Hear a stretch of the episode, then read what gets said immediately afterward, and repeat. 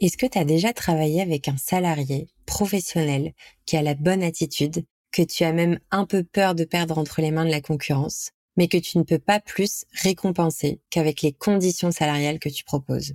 Moi, ça m'est déjà arrivé. Et je peux te dire que dire au revoir à quelqu'un parce qu'il est trop bon pour ce que tu peux lui offrir, c'est un autre niveau de frustration que de vivre du turnover à cause d'une erreur de casting. Si tu ne veux pas que ça t'arrive ou tu ne veux plus que ça t'arrive et que tu as envie d'offrir à ton équipe des avantages autres qu'une petite augmentation tous les six mois, des heures sup et une mutuelle cool, alors je te recommande de découvrir BND. BND, c'est un catalogue d'avantages pour les employés de restaurants qui ne peuvent pas bénéficier d'avantages de comités d'entreprise, comme par exemple les tickets resto. D'ailleurs, si tu prends cet exemple précis, tu vois très vite que les tickets resto ne sont qu'à moitié remplacés dans les petits restaurants une partie est remplacée par les avantages en nature, les repas, mais l'autre partie qui est le pouvoir d'achat dans d'autres commerces n'est pas complétée. Et le truc, c'est que ce sont pas seulement tes salariés qui sont, entre guillemets, privés d'un avantage. C'est aussi toi, en tant qu'employeur, qui est démuni d'options quand il s'agit de récompenser ton équipe sans pour autant vider ta trésor. Si tu t'inscris sur la plateforme BND, tu pourras offrir à tes salariés une variété d'avantages en plus de leur salaire, en plus de leurs primes, en plus des repas ou même en plus des frais kilométriques si tu le fais déjà ou autres avantages. Ce sont aussi des avantages qu'ils ne trouveront pas chez les autres employeurs. Et ça, ça va t'aider à stabiliser ton équipe sur le long terme, mais aussi à tirer ton épingle du jeu quand tu auras besoin de recruter des nouveaux salariés. Alors je vais ajouter à ma recommandation un petit disclaimer. La plateforme BND est une solution toute récente et en développement. Cependant, elle est déjà ouverte aux inscriptions et d'ailleurs, des dizaines de restaurants dans toute la France proposent déjà les avantages disponibles sur la plateforme à leur équipe. Franchement, ça me fait tellement plaisir de pouvoir donner un peu de visibilité sur Passe-moi à ce service qui demain fera, j'en suis certaine, partie des indispensables à avoir dans sa mallette de resto employeur. Les informations pour inscrire ton restaurant sur la plateforme BND sont dans le descriptif de l'épisode et je n'ai plus qu'à te souhaiter une très bonne écoute.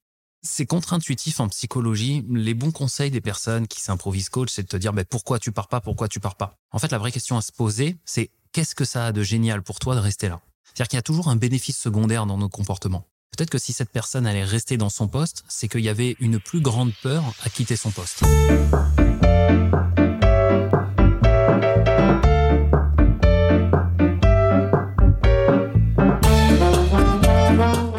Bienvenue sur Passe-moi le sel, le podcast destiné aux restaurateurs et restauratrices qui ont compris que pour bien développer leur resto business, ils devraient, à un moment donné, relever la tête des opérations pour construire une meilleure stratégie. Je suis Laurine Blandin et Passe-moi le sel, c'est le podcast dont j'avais désespérément besoin quand je gérais des restaurants. Si tu souhaites accéder à encore plus de conseils gratuits, inscris-toi dès maintenant à ma newsletter ou alors offre-toi mon e-book sur les 45 meilleurs outils de formation d'une équipe de restaurant. Tu accèdes à ces deux ressources exclusives via un lien dans le descriptif de l'épisode. Et si tu apprécies le travail qu'il y a derrière ces conversations riches en contenu, n'oublie pas de noter le podcast 5 étoiles. Je te souhaite une bonne écoute et une journée cool dans ton restaurant. Alors, mon invité du jour s'appelle Romain Drouet. Romain est entrepreneur indépendant et sa spécialité c'est le business coaching. Avant d'aller dans le vif de l'épisode, j'aimerais vous expliquer ce que Romain, qui n'est pas restaurateur, fait sur le podcast Passe-moi le sel. Et pour faire ça, je vais donc simplement vous raconter ma rencontre avec Romain. Ensuite, je lui demanderai de se présenter, évidemment. Et on abordera enfin le vif du sujet. Stress, charge mentale, violence vécue ou témoignée au sein de restaurants. Comment comprendre ce qu'il se passe, réagir, comprendre nos réactions. Comment on peut sortir d'un cercle de violence. Et comment faire si on est témoin. Alors, pour présenter Romain à la sauce Passe-moi le sel, je vous raconte notre rencontre. En 2021, j'ai créé Restaurant de Méthode, c'est ma solo entreprise de conseil en gestion de resto. 2022 était l'année de la construction, du développement et certainement l'année de toute ma vie dans laquelle j'ai le plus utilisé euh, mon courage, ma créativité, où je me suis littéralement lancée. Et ça a été très fatigant à une période, très fatigant, très stressant. Et j'ai pas réussi à sortir toute seule de ce moment désagréable. J'en ai parlé à une copine Paula Garzon, une spécialiste de la euh, négociation si elle nous écoute. Et Paula m'a répondu, mais appelle Romain Drouet tout de suite. Ok, très bien. J'envoie un message sur LinkedIn à Romain qui me répond. On échange de trois messages. Il est hyper direct avec moi. Qu'est-ce qu'il y a Qu'est-ce qui se passe C'est quoi les conséquences Bref, il me fait parler direct alors qu'on se connaît pas.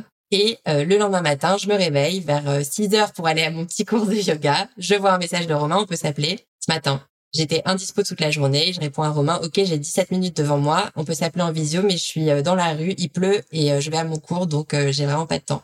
Appel entrant. Romain Drouet. La caméra s'allume. Romain est donc, il est 7 heures chez lui, 7 heures et demie, je sais plus. Il est en pyjama, crocs, il a sa fille sur les genoux, il bouffe leur brioche de petit déj devant un dessin animé. je me dis, ok, c'est lui, Romain Drouet. du coup. Ah, ça. Donc en fait, la réaction que j'ai tout de suite, c'est je suis hyper à l'aise parce que moi de mon côté, j'étais dans ma capuche sous la pluie la nuit avec euh, bah, la tête dans le brouillard parce que j'avais clairement pas prévu de parler à quelqu'un. C'était mes premiers mots du matin, on va dire. Donc on parle, on a 15 minutes. Deux minutes après le début du call, je me dis, ok, donc j'ai l'impression que ce mec a lu 150 euh, fois mon mode d'emploi, il le connaît par cœur. Donc ça me fait une sensation super bizarre, mais du coup surtout ça me crée de la confiance. Au bout de cinq minutes, on est dans le vif du sujet et je dis des trucs à Romain que je pense que je ne m'étais même pas dit à moi-même. Donc juste les infos sortent d'elles-mêmes tellement j'avais besoin d'en parler à quelqu'un. Et au moment où on raccroche, Romain me dit on commence demain. Je lui dis oui oui mais bon attends je réfléchis un petit peu. Il me dit non si t'as vraiment envie et que t'es vraiment prête à recevoir de l'aide, on commence demain. On a commencé le lendemain et un mois après, au mois de décembre, je suis donc là, on est en janvier, donc ça fait un mois que je peux profiter des bénéfices de ce coaching. Mais au mois de décembre, je suis enfin en paix, au clair, énergisée. Je sais encore mieux euh, qui je suis, où je vais, pourquoi je fais les choses.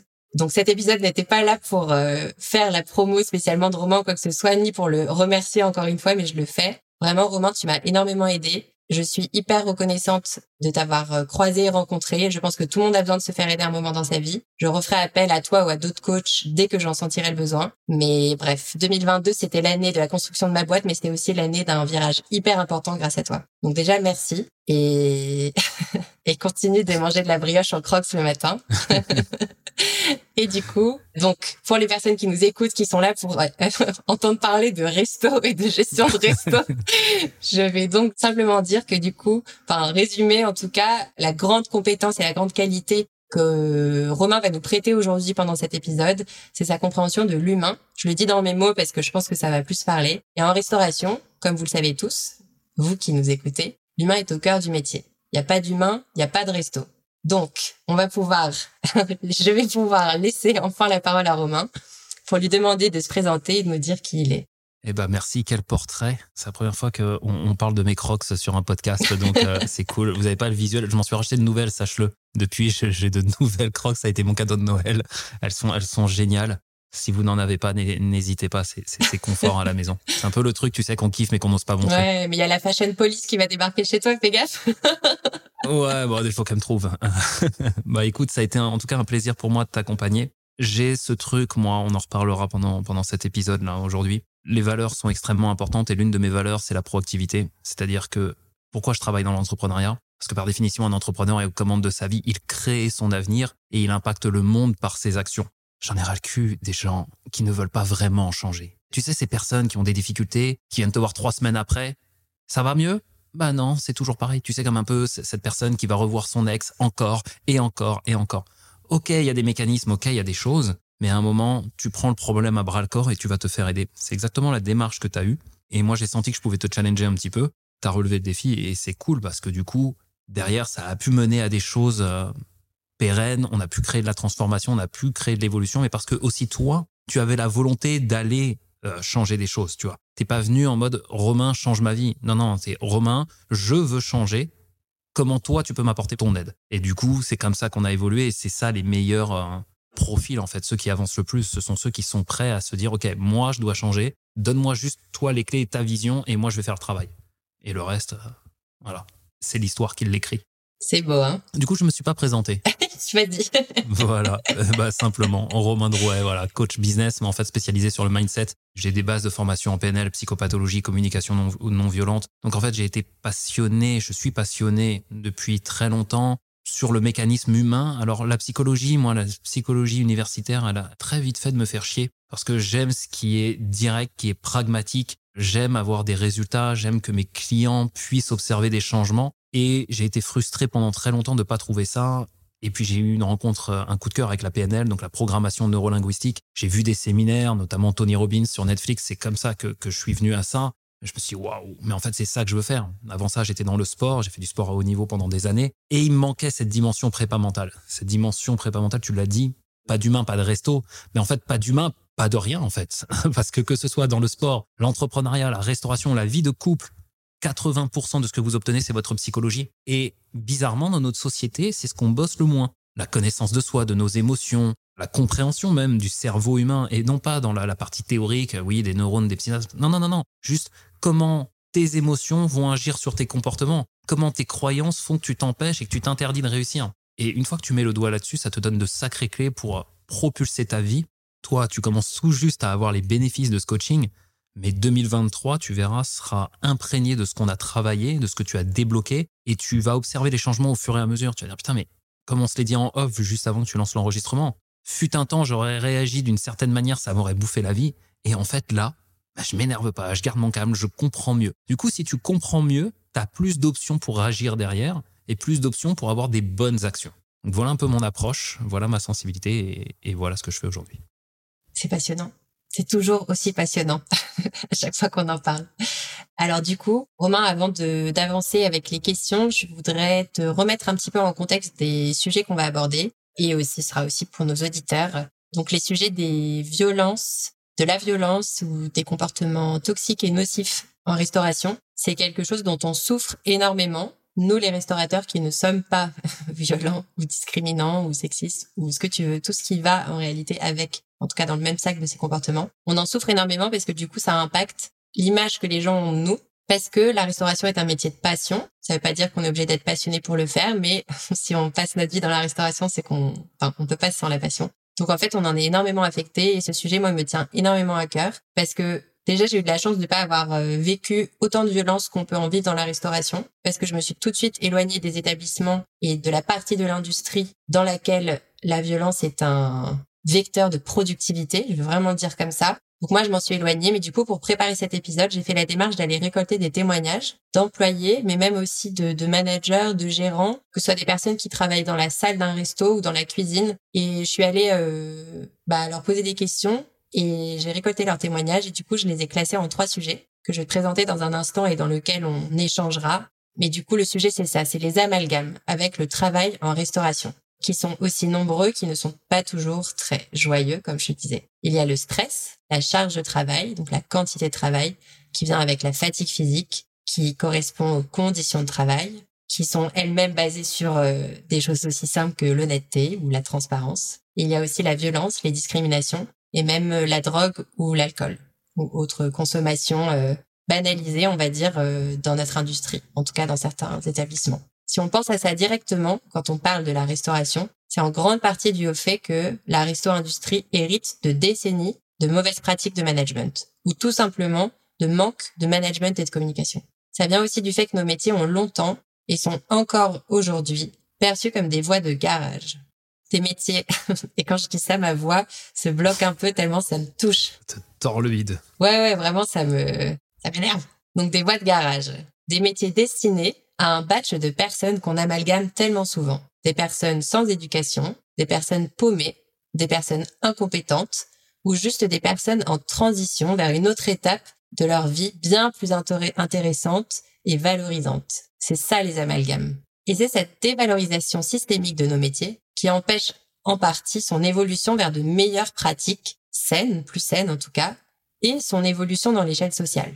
Donc, pour couvrir un max de terrain, je vais te rafraîchir la mémoire avec les trois sujets qu'on va aborder. Et ensuite, on pourra avancer directement. Surtout à un moment, si tu sens que tu manques de contexte ou que tu souhaites réagir, enfin, ou rajouter quelque chose, tu me le dis. Et sinon, je, j'avance. et on découvre. Ça marche. on découvre cette plaie ensemble. Alors, le premier sujet, ce sera la violence verbale et physique et les comportements euh, toxiques, à savoir quand ça fait mal, ça fait du bien donc euh, les comportements toxiques d'un supérieur ou du reste d'une équipe de laquelle on fait partie. Le deuxième sujet, ce sera le rapport à la charge de travail, la pression, la difficulté du métier, qui devient au bout d'un moment une fierté, un peu comme une médaille de guerre, on voit des cuisiniers qui sont fiers d'afficher des blessures, des brûlures, ou même de dire qu'ils n'ont pas dormi depuis des jours. Et le troisième sujet, ce sera le restaurant vu comme une famille. Dans un restaurant, comme on vit des moments sous haute pression tous ensemble, les liens se créent très rapidement entre les personnes. Donc quand ça va, c'est l'amour fou. Mais du coup, quand ça casse, ça peut vraiment exploser. Et là, on voit arriver des maxi-conflits, des abandons de poste, de la violence aussi, des prud'hommes. On passe vraiment euh, de, de tout à rien du tout dans un, enfin, en l'espace d'une seconde. Donc je me lance dans le vif du sujet numéro un, les violences et les comportements toxiques. Directement. Romain, pourquoi quand on est témoin de violences physiques ou verbales, bref, de violences, on ne réagit pas toujours Et ne pas réagir, je vais rajouter aussi à cette notion le fait de laisser faire, de parfois en rigoler parce que c'est peut-être que les autres rigolent à côté, j'en sais rien, ou juste euh, ne rien dire ou même la soutenir. Pourquoi? Alors, pour répondre vraiment à ton pourquoi, faudrait mettre du contexte parce que dans chaque situation, il peut y avoir plusieurs euh, phénomènes en cause. Donc, je vais partir sur des grandes lignes directrices qui peuvent s'appliquer et il faudrait un contexte précis et, pouvoir juste questionner déjà les acteurs. Donc, sans contexte, je rebondis juste sur un truc là avant d'oublier, parce que tu m'as dit pourquoi des fois on rigole. Il y a quelque chose que j'ai appris il y a quelques années, c'est que quand tu subis un stress violent, tu as une décharge de cortisol, donc l'hormone du stress, mais en réaction, tu as tout un lot d'hormones qui se mettent en place, notamment de l'endorphine, etc., qui ont pour but d'amoindrir ce stress. La réaction de ça, c'est que tu rigoles comme un con. Donc quand tu as des fois, moi ça m'est arrivé déjà euh, quand je faisais du parcours, il y a, une vingtaine d'années, le parcours, c'est ce sport où tu escalades des immeubles, un peu comme les Yamakasi. C'est un groupe avec lequel je, m'entraînais dans les années 2000. ça m'est déjà arrivé de me vautrer monumentalement, mais vraiment pas loin de la blessure, quoi. Et je me souviens d'un pote sur une vidéo qu'on tournait qui éclate de rire, tu vois, oh Romain et tout. Et les autres qui disent, mais pourquoi il rigole comme un con? Il rigole comme un con parce qu'il vient de se prendre un shoot d'adrénaline et qu'en fait la réaction, elle est physiologique. Donc quand vous avez quelqu'un qui nerveusement rigole, c'est pas forcément qu'il est en train de se foutre de vous, quoi que ce soit, c'est que le stress qu'il est en train de subir crée une réaction hormonale à ça. Ça m'est arrivé, moi, il y a un an et demi, deux ans, quand j'ai dû emmener ma fille au, comment, pour une infection urinaire aux urgences, qu'il a fallu que je la tienne sur le brancard pendant qu'on lui mettait un masque. Elle avait les yeux écarquillés, elle m'appelait, elle me demandait à l'aide, mais je devais la tenir pendant que l'infirmière que je n'insulterai pas, mais en tant que papa, euh, c'est stressant. Lui transpercer le bras une fois, deux fois, trois fois, elle n'arrivait pas à la percer. Et là, je me suis vu avoir un rire nerveux pendant que je tenais ma gamine. Et connaissant ce mécanisme, je l'ai décrypté, donc je m'en veux pas, c'est ok. Mais c'est que j'étais en train de subir un très fort stress. Donc comprenez que quelqu'un qui rigole, c'est pas forcément quelqu'un qui se moque, c'est pas forcément du rire, de moquerie ou quoi que ce soit, c'est pas de l'humour, c'est une réaction hormonale et on la maîtrise pas en quelque sorte. Le fait de comprendre notre cerveau, ce que je disais en intro, nous permet d'avoir un regard différent sur une situation. Ok. Un peu de contexte du coup? Un peu de contexte par exemple. Ouais. Alors euh, du coup, donc euh, cette question, je l'ai formulée euh, à la suite d'un témoignage. C'est le témoignage d'une nana que j'adore, qui est chef de cuisine aujourd'hui, qui du coup ne l'a pas toujours été parce qu'elle a grimpé les échelons de la restauration et qui est quelqu'un de d'extrêmement respectueux, intègre, très humain et très généreuse. Elle a toutes les qualités euh, qu'on rêve pour une chef de cuisine et pour une personne en général. Et pourtant, dans son parcours, il y a une énorme tâche à un endroit, qui est qu'elle a passé des mois dans un restaurant dans lequel elle témoignait de violences physiques et verbales toute la journée. Et les violences, elles n'ont jamais été dirigées vers elle. Il y a eu du sexisme, il y a eu un peu de, de violence verbale, tu vois, de se faire secouer verbalement euh, par un supérieur, mais elle en était vraiment physique. Donc euh, là, on parle de coups de casserole, on parle de se faire fouetter par un torchon, de se faire brûler, de se faire menacer avec un couteau, des choses comme ça. Du coup, parfois, elle a eu cette réaction de rire un peu nerveux. Elle me l'a raconté et du coup, tu viens de répondre à cette partie-là, un peu le rire de euh, OK, ça sort quoi. Ouais, ouais, il y a un truc qui sort, euh, mais c'est du rire. Et mais surtout, elle a gardé ce poste qui l'exposait tous les jours à cette violence et elle s'en est sortie parce que euh, des proches lui ont dit, lui ont, lui ont, lui ont fait constater qu'elle était en train de changer et qu'en fait, elle était plus vraiment elle-même. Donc, elle a quitté ce poste et elle s'est enfin retrouvée. Mais le fait est qu'elle est quand même restée assez longtemps et à ton avis, pourquoi?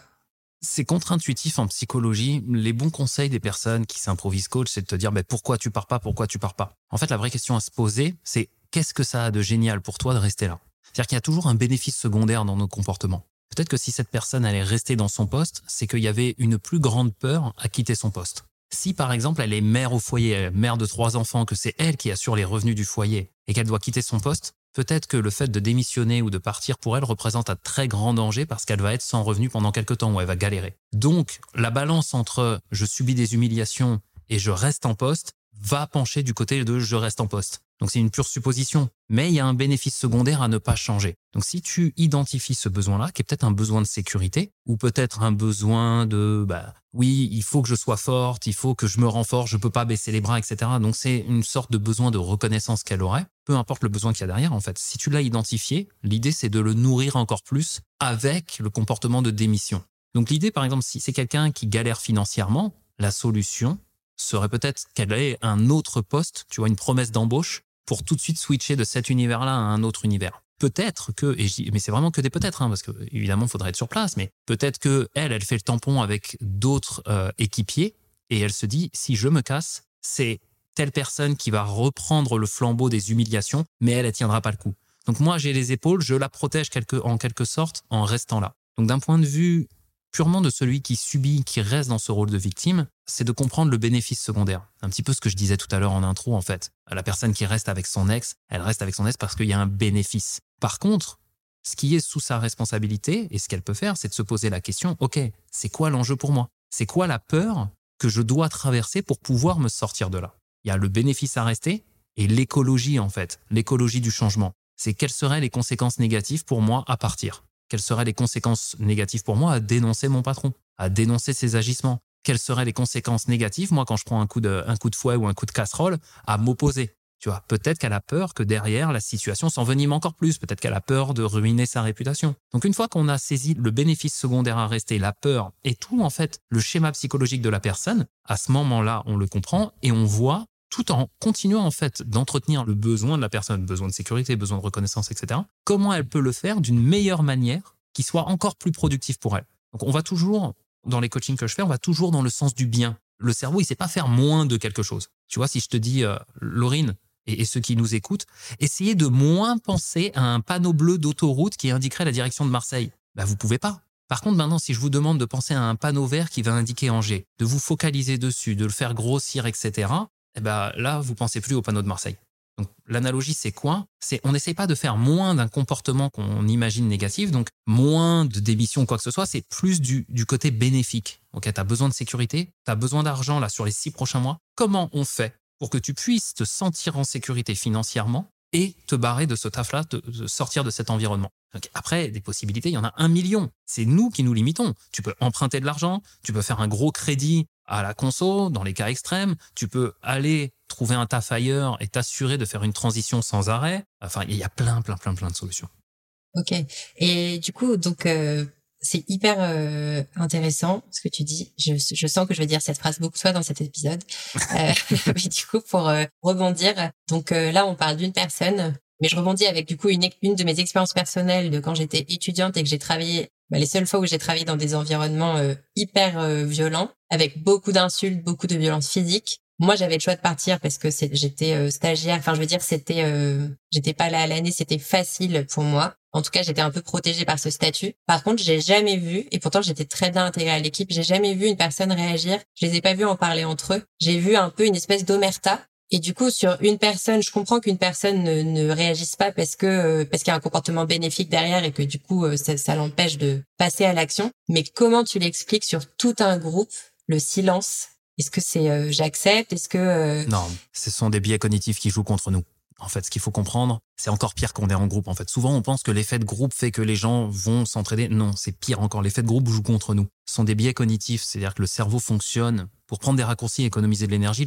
Le, cerveau prend des raccourcis et fonctionne en mode automatique. Quand vous êtes face à une situation et que vous ne savez pas comment agir, que vous n'avez pas identifié un danger concret, ou qu'en gros l'attitude à adopter n'est pas évidente pour vous, votre cerveau va premièrement se mettre en, pause en quelque sorte et va aller chercher de l'information par rapport à ses semblables. Dans le marketing, on parle beaucoup de preuves sociales. Pourquoi? Parce que face à une télévision ou un programme de formation que je veux acheter, qu'est-ce que je vais faire? Je vais aller regarder ce que les autres en ont pensé. Donc si tu es dans un restaurant ou autre et que tout le monde est un peu sidéré par ce qui se passe et ne sait pas vraiment comment agir parce qu'il n'a pas identifié un danger, il ne sait pas si la personne qui est victime de ce comportement a besoin d'aide, si la victime a besoin ou cherche un support, eh bien qu'est-ce qu'on va faire? On va aller se reporter aux autres.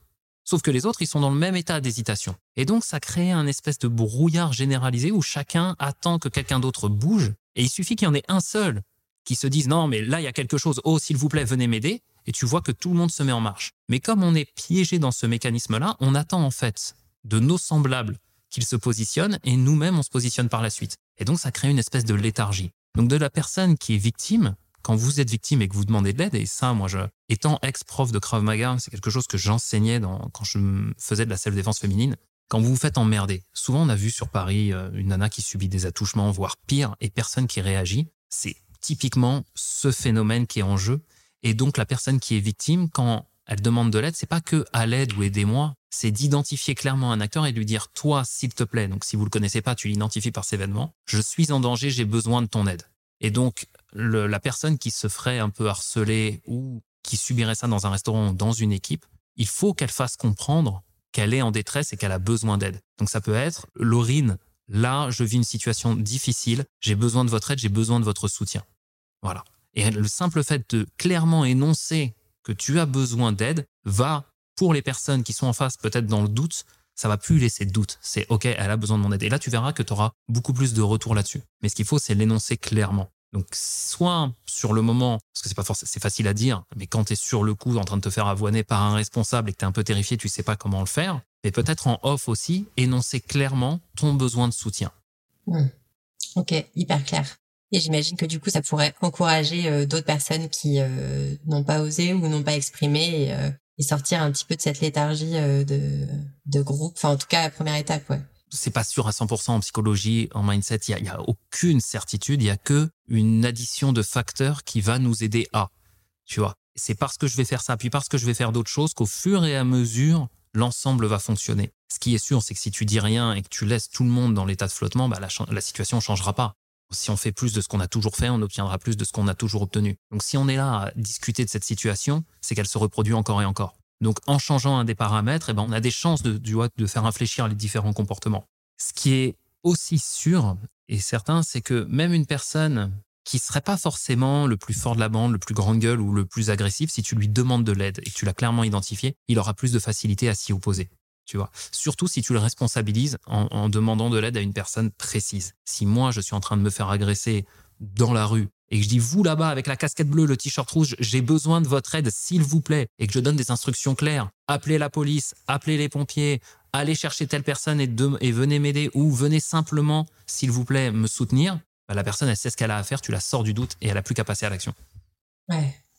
Ouais, OK. Tu vois? Ouais ouais, c'est euh, en plus je pense que c'est quelque chose qui est euh, tu vois, entre entre l'exemple de euh, je me fais agresser dans la rue et du coup je dois euh, faire appel à quelqu'un d'inconnu et l'exemple de euh, peut-être violence répétée avec des collègues et tout, ben moi j'imagine que quand tu connais mieux la personne et que surtout elle a aussi témoigné, il y a peut-être, tu vois, quand ils te prêtent plus d'attention, tu te rends peut-être compte qu'il y a déjà eu des signaux qui peuvent te valider que tu peux y aller, que c'est un peu go, que tu peux en parler. je pense qu'il y a une moins grande distance, donc ouais, ça paraît simple, mais une fois que tu as activé ça, une fois que tu l'as activé une première fois, si moi je sais regarde, qu'est-ce qui s'est passé quand on a travaillé en coaching avec moi, tous les deux Au début, je savais pas vraiment dans quel état tu étais. Quand on finissait une séance, je, connais, je te connais pas encore. Donc je sais pas au niveau émotionnel ce que telle ou telle chose signifie pour toi. Mais une fois que je le sais, j'ai plus de facilité à adopter les bons comportements. J'ai plus facilité à me mettre en état d'alerte ou j'ai plus de facilité à euh, changer ma propre attitude, etc., etc. Donc évidemment, le tout, c'est de bien te faire comprendre que telle situation pour moi est une situation de détresse et qu'effectivement, dans ce cas-là, je vais avoir besoin de ton aide. Ok, très clair. Et du coup, dans ce même thème, ça m'amène à une, enfin, je rebondis un petit peu sur une question et un, un autre témoignage euh, que j'ai reçu, enfin, en tout cas, euh, une personne avec qui j'ai discuté qui est gérante de restaurant mais qui est assez loin de son équipe en opérationnel. Tu sais, ça arrive souvent quand tu as euh, quelqu'un qui va créer, gérer son resto et qui après va mettre d'autres personnes en charge, peut-être un ou une chef de cuisine, un ou une manager en salle, des choses comme ça. Et du coup, le gérant de ce restaurant a remarqué qu'avec le temps, le chef de cuisine, euh, bon, lui ne sait pas, en tout cas c'est ça, c'est ce qu'il suspecte, mais euh, le chef de cuisine euh, bah, prenait de la drogue, mais surtout l'associe. Donc chacun fait ce qu'il veut à la maison. Ne prenez pas de drogue, c'est pas bien, mais bon, si c'est à la maison, enfin c'est pas censé impacter le travail, mais du coup lui prenait de la drogue et surtout l'associer à la productivité, à la performance au sein de son équipe et du coup banaliser un petit peu la conso de drogue ou même euh, tu vois euh, l'alcool vraiment abusif euh, entre équipes ou à la fin du service tu vois il avait vraiment créé un espèce de lien entre le travail et la conso de drogue et d'alcool.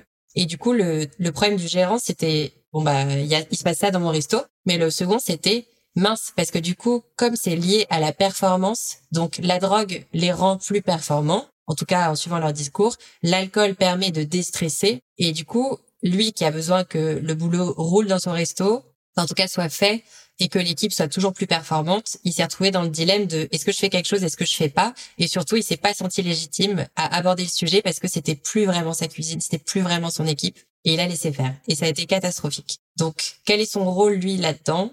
Est-ce qu'il en a un? Est-ce qu'on peut vraiment faire quelque chose quand on en est témoin? Sachant que des témoignages comme ça, il y en a des centaines, plutôt côté employé, tu vois, qui est euh, j'arrive dans une équipe et en fait tout le monde prend de la drogue, qu'est-ce que je fais de ça? Mais euh, pour moi, c'est un vrai, euh, tu vois, l'association à la performance, c'est un vrai problème. Qu'est-ce que tu voudrais dire sur le sujet et comment on peut en sortir ou en tout cas débloquer ce problème? Bah Avant tout, bien sûr qu'il a un impact et qu'il a un rôle.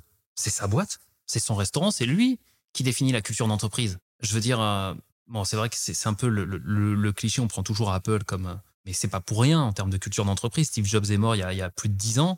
Son mindset continue d'influencer la direction que prend la boîte. Parce qu'il a insufflé des valeurs et tout le monde s'est reconnu autour de ça. Donc, bien sûr qu'en tant que patron, euh, tu as une responsabilité. Si tu n'arrives pas à t'imposer, si tu as peur, si tu te sens pas légitime, bah, tu m'appelles et on fait un petit coaching parce que euh, c'est purement du syndrome de l'imposteur ou des trucs comme ça. C'est encore une fois hein, de la psychologie. Donc, il y a, y a ce truc-là. Deuxièmement, si tu veux éviter ça, le premier truc, c'est la prévention, bien entendu. C'est dans notre entreprise, la drogue, c'est pas juste quelque chose qu'on encourage. C'est quelque chose, je vais pas dire qu'on interdit, mais si, bien sûr, bah déjà parce que c'est illégal. Et puis parce que c'est destructeur pour toi. Donc, comment on fait? En fait, la question, c'est pas juste d'interdire si ça vous permet. Encore une fois, il y a un bénéfice. Tu me le dis, c'est, on est plus productif, ça nous permet de pallier au stress et tout. Ouais, mais enfin, à quel prix? Donc, comment est-ce qu'on entretient le bénéfice de ça, du comportement? Le cerveau ne sait que faire quelque chose qui est bien, il ne sait pas renoncer à son plaisir, le cerveau humain. C'est pour ça que moi, ça me fait rire quand j'entends parler de décroissance et qu'on nous dit oui, oui, mais euh, pour le bien de l'humanité, il faut se chauffer à 19 degrés et renoncer à tout ce que tu as mis des années à construire. ouais, vas-y, accroche-toi, mon gars. Parce que si tu as juste un minimum de connaissances sur la psychologie humaine, tu sais que ça fonctionnera pas. Donc c'est bien parce qu'après tu peux utiliser le levier de culpabilité pour dire c'est votre faute si on est obligé de vacciner tout le monde, de confiner parce que ceci, parce que cela. Mais non en fait, la réalité des faits c'est que ça ne fonctionne pas comme ça. Donc tu, juste par la morale, la menace et la culpabilité, si tu as ton équipe qui se drogue, tu les feras pas changer de comportement. Par contre, en faisant plus de l'intérêt et du bénéfice qu'ils recherchent avec ça, là oui, tu pourras les faire changer de comportement. Donc s'ils ont besoin d'évacuer le stress, bah peut-être pose-toi la question, qu'est-ce qui génère ce stress? Ok, moi j'ai jamais bossé en restauration, mais je connais bien le fonctionnement du cerveau humain. Donc je sais que peut-être à la base, il y a un autre moyen de travailler qui génère moins de stress. Je ne suis pas convaincu, et là c'est peut-être toi qui vas me dire, que tous les restaurateurs du monde sur cette putain de planète sont tous sujets à des grosses crises de stress. Je ne crois pas. Et quand bien même, il y a des façons de manager ce stress dans l'équipe. Si tu veux, il y a une différence entre le rush du travail et le speed dans lequel on va être quand tu es sur des, gros restos, des gros services, que tes serveurs, que tu cavales et qu'il faut qu'il y ait un dynamisme, ça c'est une chose, mais ça n'a rien à voir avec un état de stress associé à de la peur, associé à bah on est en sous-effectif, associé à tout ça. Tu vois, il y a le rush de l'action et les nécessités du travail, et il y a le stress qui est induit par des peurs, des peurs sur mon avenir, sur ceci, sur cela, sur comment est-ce que si je me plante sur une commande à une table, tu vois, et que j'envoie les mauvais plats, comment est-ce que je vais gérer avec mon client et comment est-ce que je vais être accompagné par mon manager? Ça, c'est une source de stress. Parce que si je me plante, si je traverse la salle avec mon plateau, que je fais tomber tous les plats, et que derrière mon manager m'avoine la tronche, et que du coup, je suis pris entre deux feux, et que je m'en veux, je culpabilise, et derrière, je vais pas du tout être dans la performance. Et si je vis ça tous les jours et que je viens bosser avec la peur de me faire un petit peu euh, disputer à la moindre erreur, forcément, ça va générer du stress, etc., etc. Donc, le tout, c'est de dire, OK, dans le cadre managérial, par exemple, hein, c'est un des nombreux exemples, dans le cadre managérial, quelle est la responsabilité du boss? C'est quoi la culture d'entreprise qu'il a donnée? Comment est-ce qu'il a formé ses managers? Est-ce que ces managers sont vraiment formés? Parce que ce que j'observe, moi, dans beaucoup, beaucoup d'entreprises, c'est qu'on met au manager, au poste de manager, un très bon technicien qui a juste évolué ou qui, juste par ancienneté, s'est mis à chapeauter plusieurs équipes. Mais attention, être bon dans un domaine d'expertise technique ne fait pas de toi un bon communicant, quelqu'un qui sait être en lien avec les gens. Or, le management, c'est avant tout être en lien avec l'humain, tu l'as dit tout à l'heure. Donc, moi qui ai propulsé un serveur au rang de, manager, comment est-ce que je l'accompagne dans sa formation? Comment est-ce que je l'accompagne dans la propre gestion de son stress à lui? Et comment je lui apprends à communiquer quand il y a un serveur qui fait une erreur? Je prends par exemple, OK, le serveur qui a traversé la salle, qui a fait tomber son plateau. OK, qu'est-ce qui s'est passé?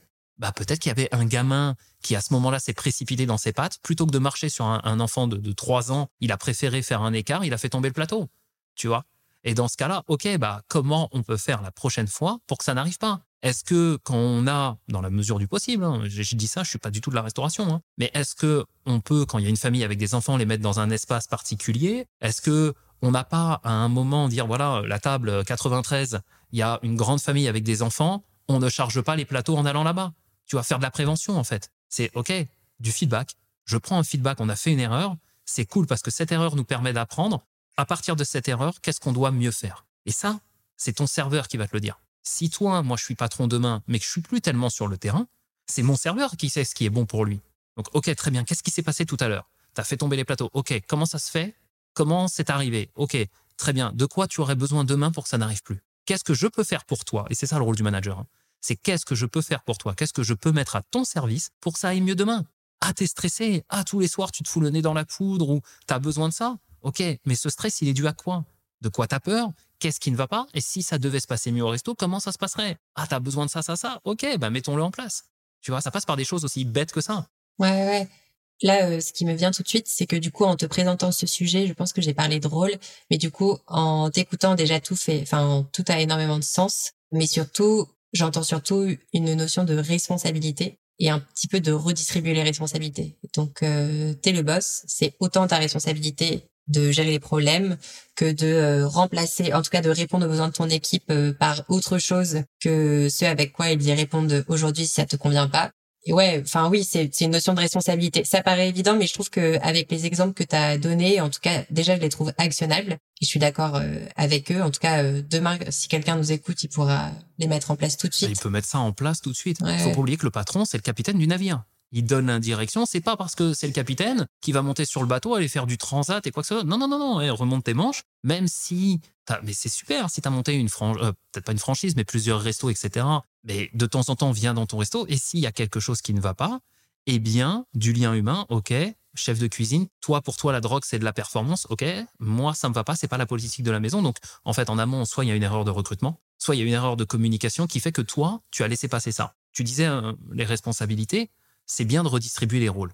Je suis pas responsable et c'est pas forcément de ma faute si le mec se met dans le nez dans la poudre. Par contre, peut-être que de mon côté, j'ai laissé passer quelque chose qui a permis à ce comportement d'arriver. Donc maintenant que j'y fais face, qu'est-ce que je fais? Est-ce que je dois me séparer de l'employé parce que c'est pas possible de vivre ça et, ça va être, comme tu l'as dit, hein, catastrophique si je fais rien? Le pire là-dedans, c'est de faire le dos rond et d'espérer que les choses vont juste s'améliorer. Et pour aller plus loin dans le côté psycho, encore une fois, hein, qu'est-ce qui fait que dans ton cas, la personne, elle a rien dit? Souvent une peur, peur du conflit, la peur de mal faire, la peur de se prendre euh, les foudres de ses équipes, de voir son CA dégringoler, etc., etc. En fait, c'est juste un manque de capacité de connaissance de soi, capacité de communication. Et ce mec-là, typiquement, euh, si ça vous arrive, mais faites appel à des coachs, bah, alors pas que moi, mais il y en a plein, des mentors en communication, des gens qui vont vous aider à dire, OK, qu'est-ce qui se joue en toi, c'est quoi tes peurs, c'est quoi tes trucs, comment on peut faire pour avoir un mieux? Faites appel à des médiateurs, il y, a plein de trucs. Faites appel à Laurine, elle est là pour ça. non, mais clairement. Voilà, hop, je, fais ta pub, ta pub et ta promo. Non, mais clairement, moi, c'est une de mes grosses philosophies de vie. Et ça m'arrive, moi, je me fais coacher trois à quatre fois par an. Dès que j'ai une difficulté sur un truc, en ce moment, c'est le, le, pôle financier. J'ai jamais été formé au financier. Je me rends compte que j'ai une fâcheuse tendance à brûler de fric comme c'est pas permis. Bah, je vais me faire accompagner, me faire coacher là. C'est mon premier coaching de l'année. Et je vais chercher de l'aide à l'extérieur. Donc voilà redistribuer le rôle des responsabilités. Et essentiellement, les problèmes de management sont des problèmes de communication et des problèmes de gestion émotionnelle non résolus. Ouais, carrément.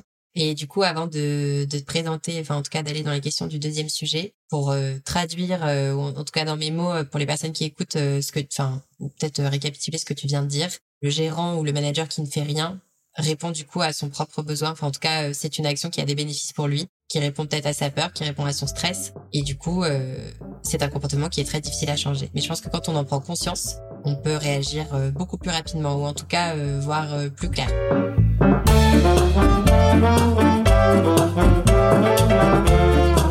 Vous venez d'écouter la première partie de l'épisode de Passe-moi le sel avec Romain Drouet. Les apprentissages de cet épisode se trouveront en conclusion de la partie 2. Merci d'avoir écouté cet épisode. Et si vous souhaitez recommander un ou une spécialiste ou même participer au podcast vous-même, vous me trouverez directement sur LinkedIn, sur mon profil perso, Laurine Blandin. Je réponds tous les jours. À très vite dans le podcast Passe-moi le sel.